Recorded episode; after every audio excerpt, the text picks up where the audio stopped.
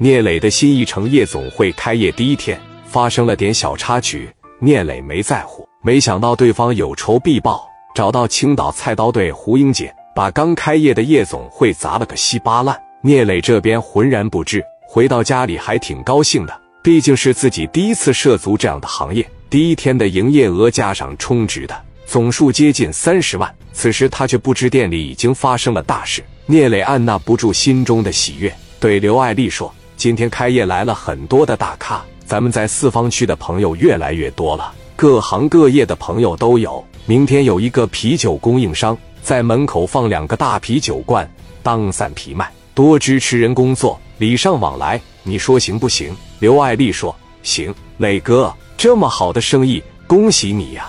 聂磊说：“恭喜我啥呀？”再好的买卖不也是你的吗？刘爱丽一听，兴奋却也惆怅的问：“磊哥，你什么时候娶我啊？”刘爱丽和聂磊在一起一年多的时间了，但是她看着磊哥，始终感觉有距离，总有一种高不可攀的感觉。刘爱丽的心中一直在问：聂磊什么时候能娶我？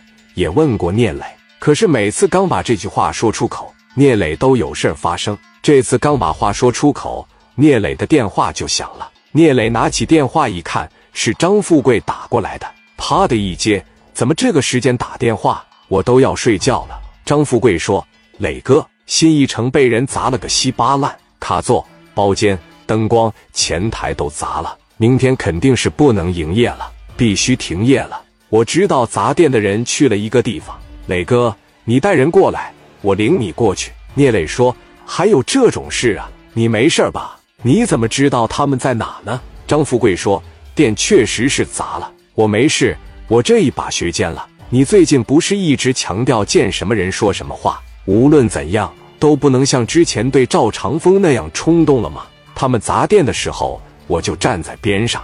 他们现在去的那个地方，就在咱们夜总会旁边那条街上。”聂磊说：“那我这直接过去吧。”张富贵说：“直接过去也行啊。”聂磊放下电话。刘爱丽问：“怎么了？”聂磊说：“富贵电话里不是说了吗？店让人砸了。”刘爱丽问：“谁呀？”聂磊说：“肯定是刘季那小子。走的时候我就感觉他能缓过来，现在还真是缓过来了。”聂磊打电话让蒋元带着兄弟去新一城旁边的小吃一条街，自己这边带着两个保镖也过去了。张富贵领着店里的十来个看场子的也过来了，因为聂磊有明确规定，必须集体行动。谁也不许私自行动。待各方人马到位后，张富贵用手一指一家河南烩面馆，说：“他们就在那边。”烩面馆里，刘季、胡英杰的桌上摆了几个小菜，一人面前放了一份烩面，扎啤杯中倒着啤酒。胡英杰走到哪儿都是：“老子那种事都做过了，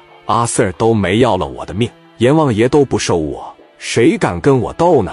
根本就没把聂磊放在眼里，所以砸了新一城后。”还斗胆在这里吃烩面。透过窗户，聂磊等人已经看到刘季和胡英杰了。聂磊说：“兄弟们往里进。”哥几个就开始往里进了。四大金刚和后面的几个兄弟把五莲子掏出来了，其他小兄弟们拿着砍砍跟在后面。那哥几个喝的里道歪斜，有几个已经喝睡着了。聂磊这帮人进来，他们那些人有的没有意识到，有发现的也不认识聂磊。